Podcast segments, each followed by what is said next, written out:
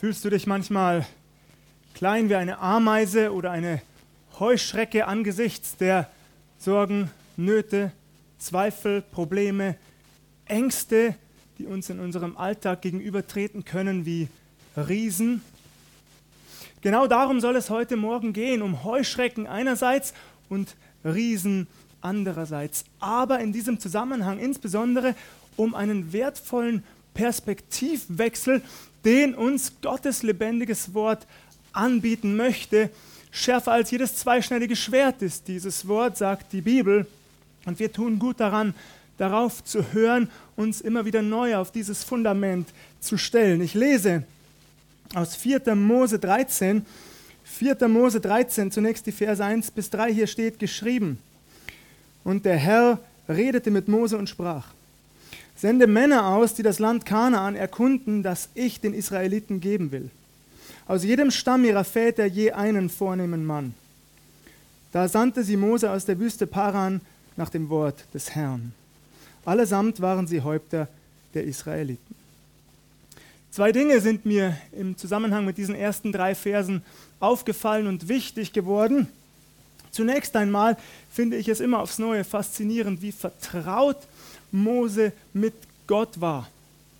Wie intensiv, wie innig diese Beziehung gewesen sein muss, dass er immer und immer und immer wieder die Stimme Gottes hören konnte. Ich glaube, dass er sie tatsächlich leibhaftig gehört hat mit seinen eigenen Ohren, dass es also nicht nur eine innere Stimme war, ein Gefühl, ein Eindruck, auch das kann es vielleicht hin und wieder gewesen sein, aber überwiegend hat er Gott tatsächlich gehört. Wäre das nicht schön, wenn auch wir unseren Herrn und Gott auf diese Art und Weise hören könnten? Ein zweites. Aus dem fünften Buch Mose, Kapitel 1, Vers 22, erfahren wir, oder zumindest legt dieser Vers den Eindruck nahe, dass die Bitte, das Land Kanaan zu erkunden, aus dem Volk selbst herauskam. Das Volk selbst wollte Kundschafter in das Land Kanaan senden als ich das gelesen habe, dachte ich sofort, schade. Das war mein erster Gedanke. Schade, das Volk hat offensichtlich nur wenig Vertrauen. Sie glauben nicht, dass ihr Gott etwas Wunderbares für sie vorbereitet hat. Sie wollen das erst sehen, bevor sie sich tatsächlich auf den Weg machen. Gott bestätigt das dann hier, so wie wir es gehört haben. Er sagt zu Mose, sende Kundschafter aus, sie sollen das Land Kanaan erkunden das ich den Israeliten geben will. In den Versen 4 bis 16 erfahren wir dann ihre Namen. Wir erfahren, aus welchen Sippen, aus welchen Stämmen sie kommen. Dann heißt es weiter ab Vers 17. Als sie nun Mose aussandte, das Land Kanaan zu erkunden, sprach er zu ihnen: Zieht da hinauf ins Südland und geht auf das Gebirge und seht euch das Land an, wie es ist, und das Volk, das darin wohnt, ob es stark oder schwach, wenig oder viel ist, und was es für ein Land ist, darin sie wohnen, ob es gut oder schlecht ist. Und was es für Städte sind, in denen sie wohnen, ob sie in Zeltdörfern oder festen Städten wohnen. Und wie der Boden ist, ob fett oder mager und ob Bäume da sind oder nicht. Seid mutig und bringt mit von den Früchten des Landes. Es war aber eben um die Zeit der ersten Weintrauben. Mose erteilt den zwölf Kundschaftern, die auserwählt worden waren, einen ganz konkreten Auftrag. Das ist übrigens bis heute wichtig, dass wir unserem Gegenüber ganz klar und eindeutig formulieren, was wir uns von ihm wünschen, was wir von ihm wollen. Ein paar Beispiele. Wenn ich zu meinen Kindern sage, räumt bitte euer Zimmer auf, dann könnte das folgendermaßen aussehen, dass sie ihre Kuscheltiere einfach vom Boden aufs Bett werfen. Das ist aber nicht das, was ich damit gemeint habe. Also ist es wichtig, dass Sie genau erfahren, was wünsche ich mir von Ihnen. Bitte setzt sie ordentlich auf euer Bett, eure Kuscheltiere.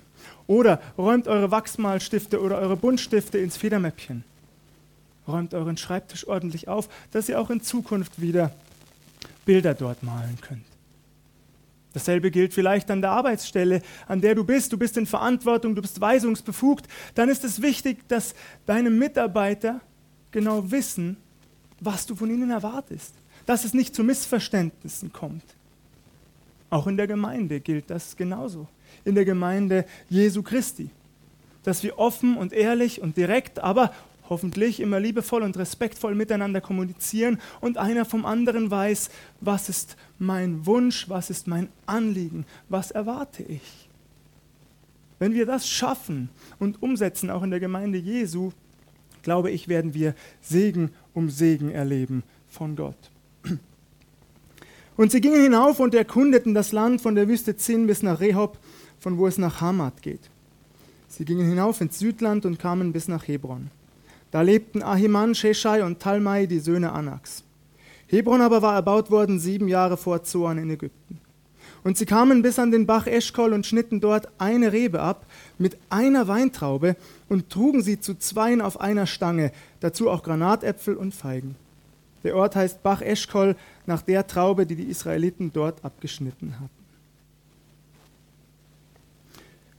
Die Kundschafter machen sich auf, sie erfüllen ihren Auftrag und sie finden ein reiches, gesegnetes, fruchtbares Land vor.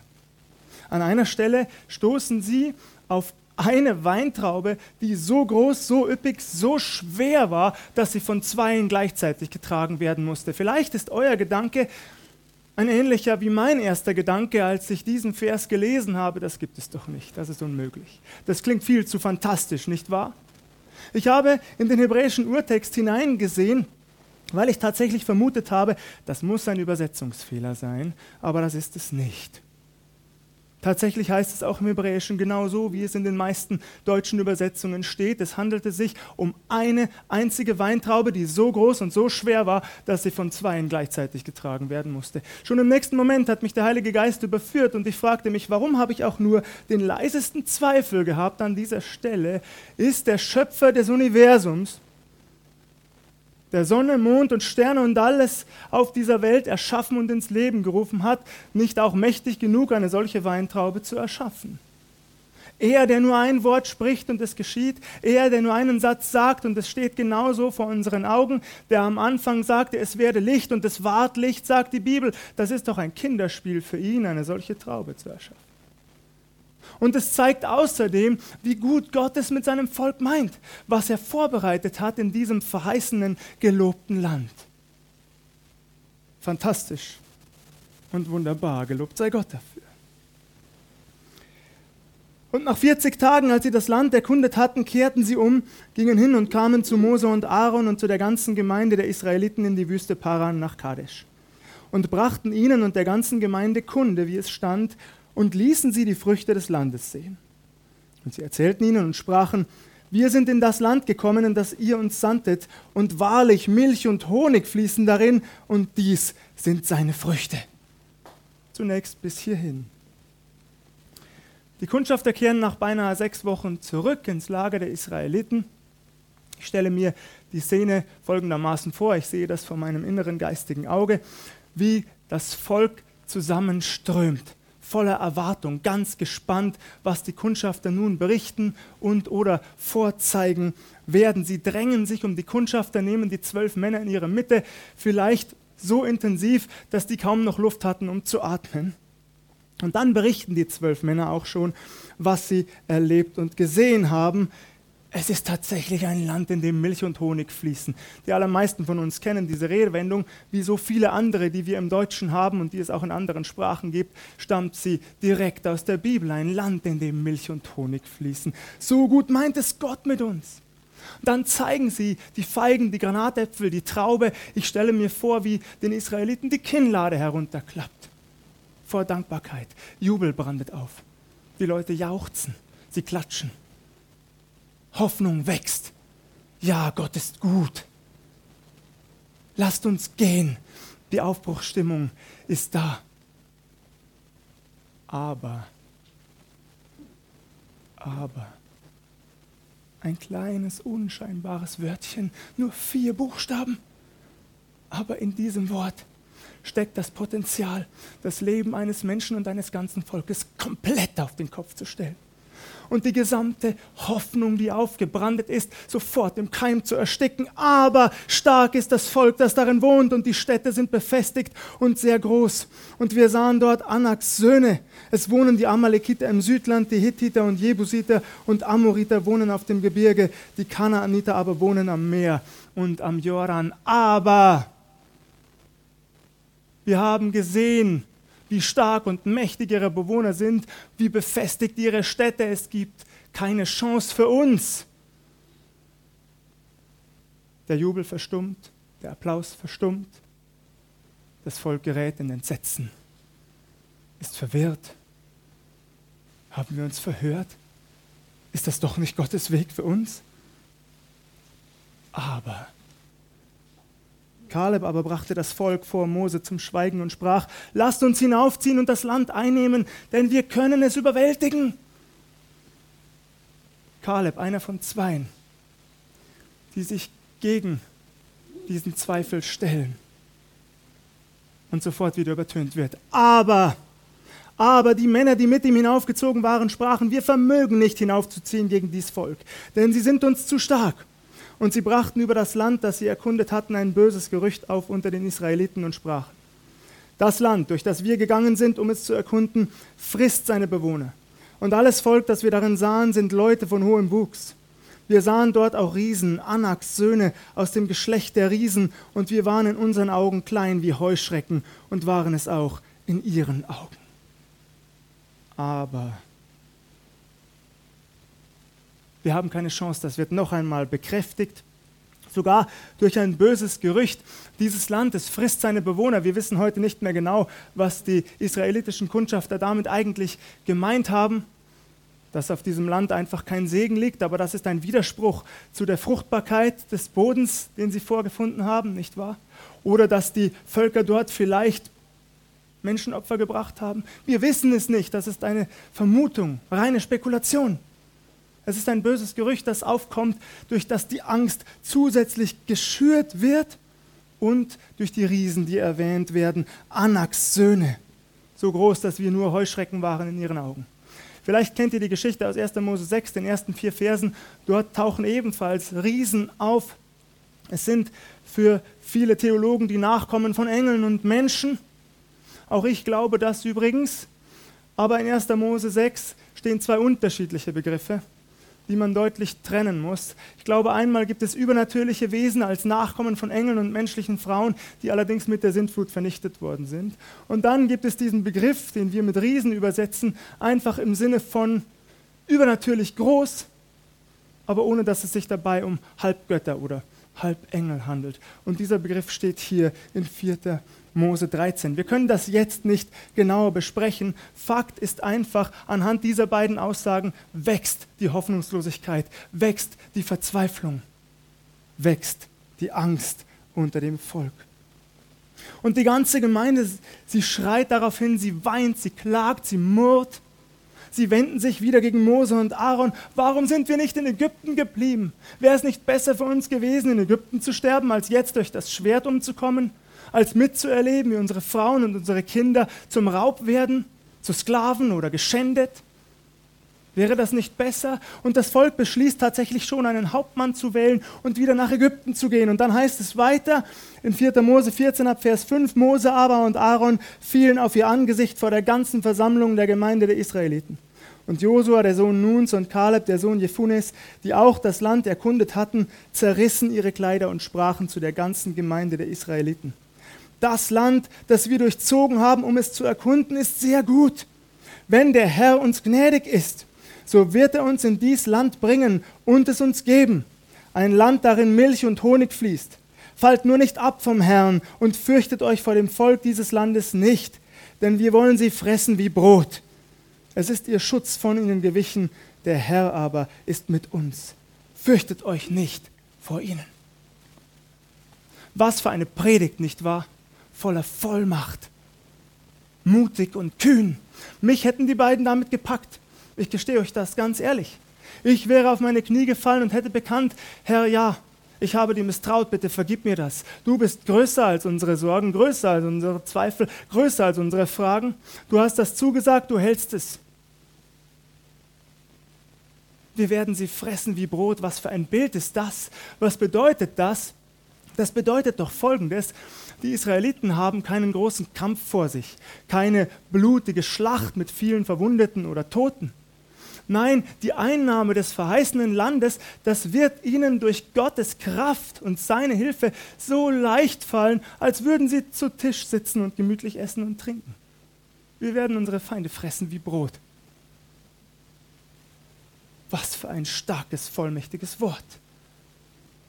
Das Volk muss doch nun überwältigt sein von der Größe Gottes, aber, nein, aber, heißt es noch einmal, aber das ganze Volk sprach, man sollte sie steinigen. Jetzt wird es vollends absurd, nicht wahr? Steinigt sie.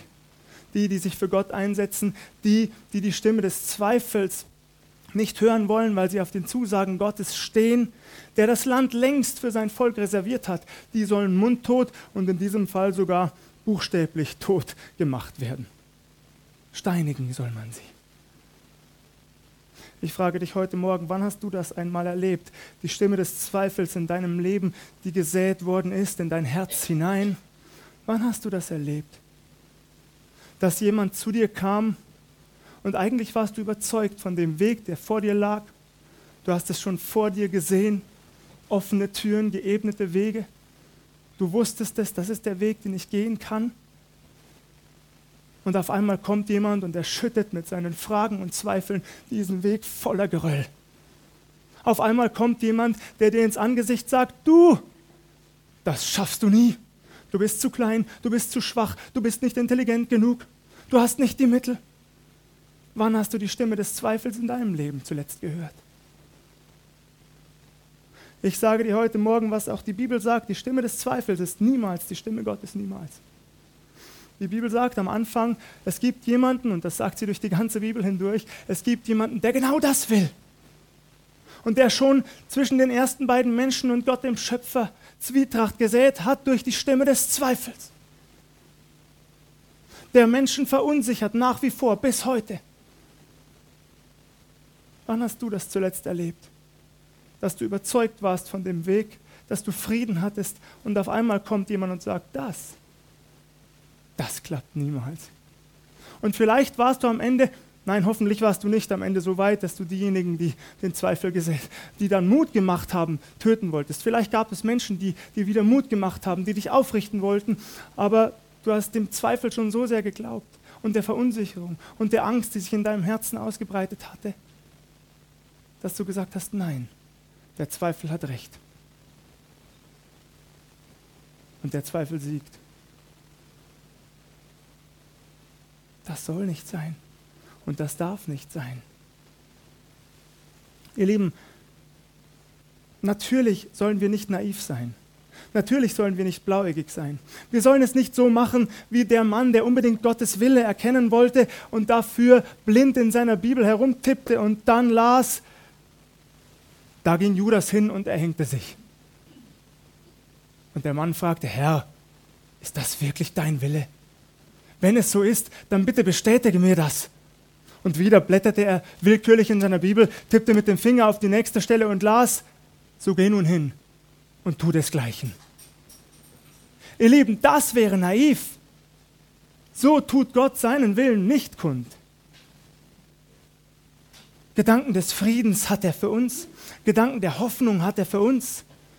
Das ist nicht das, was Gott möchte. Natürlich ist es an uns herauszufinden, was ist denn Gottes Wille? Was ist denn die Stimme Gottes in all den Gedanken, die sich in unserem Kopf tummeln? Und wie können wir sie herausfinden? Vielleicht ist das genau deine Frage heute Morgen. Benny, wie können wir die Stimme Gottes hören? Ich habe es oft erlebt, dass der Herr Türen aufgemacht hat, völlig überraschend, wo ich wusste, hier darf ich einen mutigen Glaubensschritt tun. Dass er Wege geebnet hat, die erst vollkommen uneben waren. Und so hat er Zeichen um Zeichen gesetzt. Und das geht bis heute so. Und das hat nichts mit Naivität zu tun. Ich setze einen Schritt des Vertrauens nach dem anderen. Und so gehe ich immer weiter. Und am Ende weiß ich, das ist der Weg Gottes für mich. Natürlich geht es auch manchmal durch eine klare Offenbarung. Das streite ich nicht ab. Aber nicht, indem wir willkürlich blind in unserer Bibel herumtippen. Wo stehen wir heute Morgen? Machen wir es einmal ganz konkret. Heute Nachmittag werden wir noch manches dazu hören. Seit Jahren überlegen wir als Gemeinde, ob wir nicht ein neues Grundstück erwerben sollen, ob wir nicht ein neues Gebäude bauen sollen, ob wir nicht mehr Platz schaffen sollten. Und natürlich hören wir immer wieder die Stimme des Zweifels, das klappt nicht, das schaff, schaffen wir nicht, wir haben nicht die finanziellen Mittel. Ihr Lieben, jeder, jeder, der mir das sagt, wir haben die Finanzen nicht, der bekommt von mir sofort recht. Aber ich würde auf der Stelle ergänzen, wir haben sie noch nicht. Denn wir bekommen natürlich das Geld, das wir brauchen, nicht vorher. Genauso wenig bekommen wir die Kraft, die wir brauchen, um unser Leben zu meistern, nicht bevor wir sie brauchen, sondern dann, wenn wir sie brauchen. Andernfalls wäre es kein Glaube, nicht wahr? Dann würden wir immer nur von Tag zu Tag im Schauen leben und schon in der Vollendung. Aber das will Gott nicht von uns. Gott wünscht sich von uns, dass wir hinhören, hellhörig sind, dass wir weitsichtig sind und am Ende mutig Schritte setzen, von denen wir erkannt haben, ja, der Herr führt uns. Das heißt aber nicht, dass wir uns nicht missverstehen, dass wir nicht die Kosten überschlagen dürfen. Jesus sagt das selbst, unseren Verstand einzusetzen. Aber am Ende, ihr Lieben, am Ende wird immer ein Glaubensschritt stehen. Immer. Und die Frage, die sich uns heute stellt, ist, wollen wir erleben, dass Gott führt? Dann ist es unabänderlich, dass wir von Zeit zu Zeit auch kühne, mutige Glaubensschritte setzen.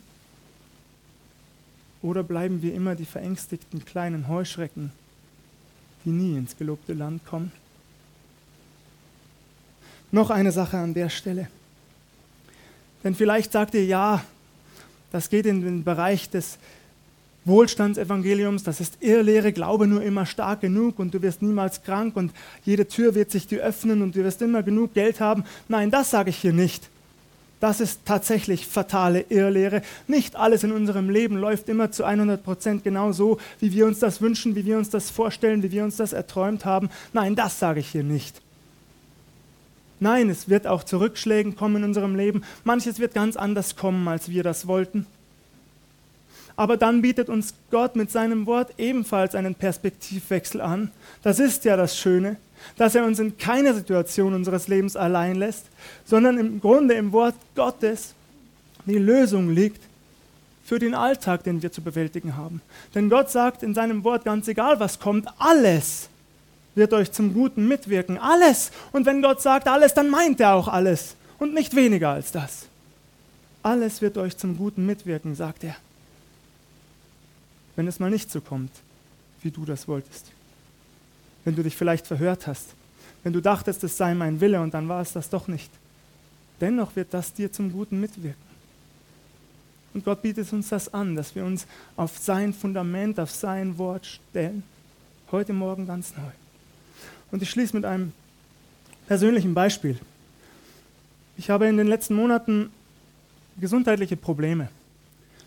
Das mag eingebildet sein, das mag Stress sein, was auch immer es ist.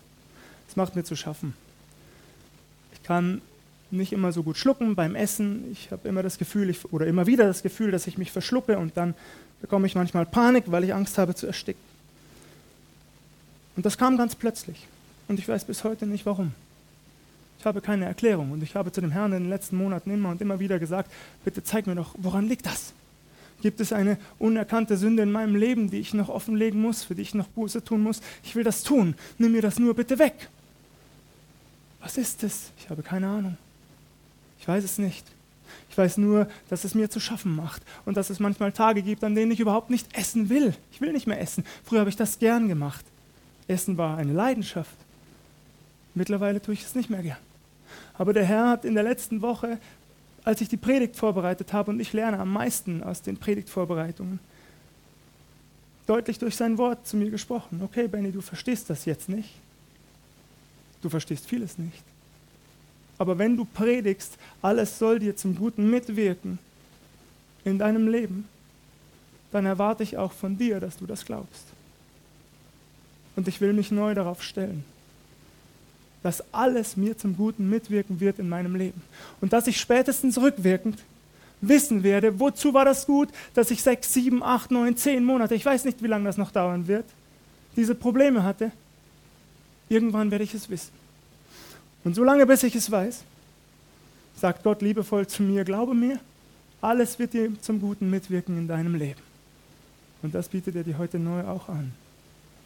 Einerseits mutige, kühne Schritte zu tun im Glauben und andererseits aber auch zu wissen, wenn manches anders kommt, alles dient dir zum Guten.